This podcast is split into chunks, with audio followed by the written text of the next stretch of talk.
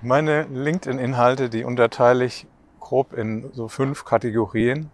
Das hilft, ähm, alle Bereiche, die man auf LinkedIn abdecken sollte, mal auch abzudecken und äh, in Zukunft, um an bessere Inhaltsideen ranzukommen. Das ist ein Konzept, das im Original nicht von mir ist, sondern von Robert Rose. Und ich habe das ein bisschen abgewandelt für die Zwecke, wo ich es nutze und für LinkedIn. Schauen wir es uns mal an. Die Inhalte sind äh, so nach Personen, nach Berufen geordnet. Da haben wir den Professor-Inhalt. So, Professor mit Fliege. Der Professor äh, postet fachlich sehr hochwertige äh, Inhalte. Die sind extrem hochwertig, aufwendig recherchiert. Er hat die ganze Bibliothek in seiner Uni durchforstet, um auf diese Inhalte zu kommen. Er hat sie in abendlicher Arbeit, in Schweißarbeit mit seiner Feder aufgeschrieben in sein Buch. Das ist also sehr komplex, sehr fachlich hochwertig. Das ist also der Thought Leadership Content. Ähm, neue Gedanken, neue Informationen, für die Zielgruppe extrem hilfreiches Material, wo also man eigentlich nicht drüber weggucken kann. Sinn von dem, äh, Sinn von dem Ganzen ist es, äh, extreme Aufmerksamkeit in der Zielgruppe zu bekommen und die mit wirklich richtig coolen äh, Informationen zu versorgen. Jetzt ist es natürlich kann man sich nicht jeden Tag die Zeit nehmen, die ganze Bibliothek durchzugehen und das Ganze aufzuschreiben und diesen fachlich extrem wertvollen Inhalt zu produzieren. Deswegen gibt es den Preacher-Inhalt, den Prediger. Der hat hier so, eine, so einen Predigerkragen an. Der Prediger, der braucht nicht mehr in die Bibliothek gehen, der hat sein eines Buch das, äh, in dem alles drinne steht, was er wissen muss. Das hat er sich vielleicht auch nicht alles selbst zusammengearbeitet. Er gibt es nur wieder in seinen Worten. Das sind also Inhalte, die jetzt nicht extrem neu sind, nicht extrem komplex sind, trotzdem wichtig, dass sie immer wieder, ähm, immer wieder rausgegeben werden, also immer wieder ins Gedächtnis kommen, immer wieder die, die Dinge, die wirklich wichtig sind, ähm, nach draußen geben. Sinn von dem Ganzen ist es, mit relativ überschaubarem Aufwand trotzdem immer wieder Inhalt rauszubringen, immer wieder Kontaktpunkte zu setzen in der Zielgruppe. Das heißt, die Aufmerksamkeit kommt hier und wenn die Follower dann da sind, wenn die Inhalte, wenn sie regelmäßig zuschauen, dann kommt der Prediger und versorgt sie immer wieder mit neuen Informationen. Dann gibt es den Poeten,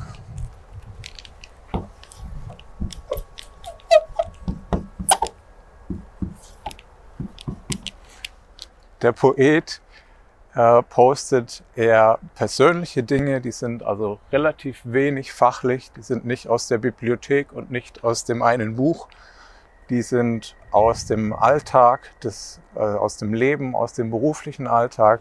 Er dokumentiert einzelne Schritte, die er macht, er dokumentiert Gedanken, die er hat, ähm, auch Veränderungen, die es gibt, positive wie negative Art, im privaten, im geschäftlichen Bereich. Das sind also Inhalte, um auch die Person hinter dem Profil, um die Person kennenzulernen, um da Sympathie herzustellen. Das ist hier der Sinn hinter dem Poeteninhalt. Jetzt können wir die mischen auf LinkedIn, also wir sollten die mischen in, ich würde sagen, ähnlichen Anteilen. Kann man natürlich entscheiden, was äh, für einen äh, besser liegt. Manche machen halt eher lieber fachliche Inhalte und hier gehen eher über die persönliche Schiene. Das musst du entscheiden, wie es dir persönlich am besten liegt. Ähm, es sollten trotzdem alle Inhalte immer mal wieder äh, kommen. Die Aufmerksamkeit kommt in der Regel über die äh, Professorinhalte, über die fachlich extrem hochwertigen und über die Poeteninhalte, also über die persönlichen Inhalte. Die, das ist am Anfang, also wenn du noch wenn, wenn noch kein Follower da ist, wenn noch, die, wenn noch der Kontakt nicht hergestellt ist, kommt darüber die Aufmerksamkeit.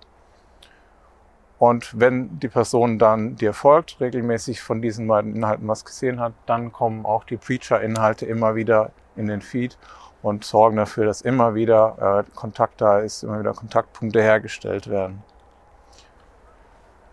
Dann gibt's noch zwei mehr Inhaltstypen, noch zwei mehr Personen. Es gibt noch den Harlequin, der ein bisschen Spaß verbreitet und es gibt den Promoter, der dafür sorgt, dass auch verkauft wird, dass die Posts auch ähm, wirtschaftlich was bringen, Inhalte auch verkaufen.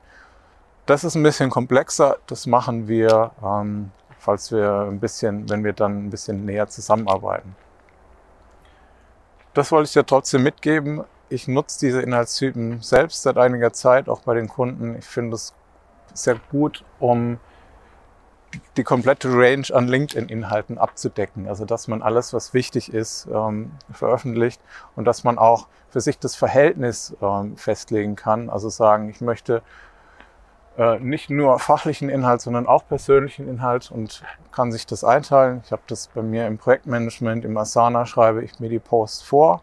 Ich habe mir dort äh, eine Kategorie angelegt, wo diese Inhaltstypen äh, auswählbar sind und speichere mir bei jedem Post ab, äh, welcher, zu welcher Person der Post passt und achte dann drauf, dass immer mal wieder das durchgemischt ist, dass nicht nur eine Woche lang das kommt und eine Woche nur das kommt, sondern dass wir halt gute Abwechslung mit drinne haben.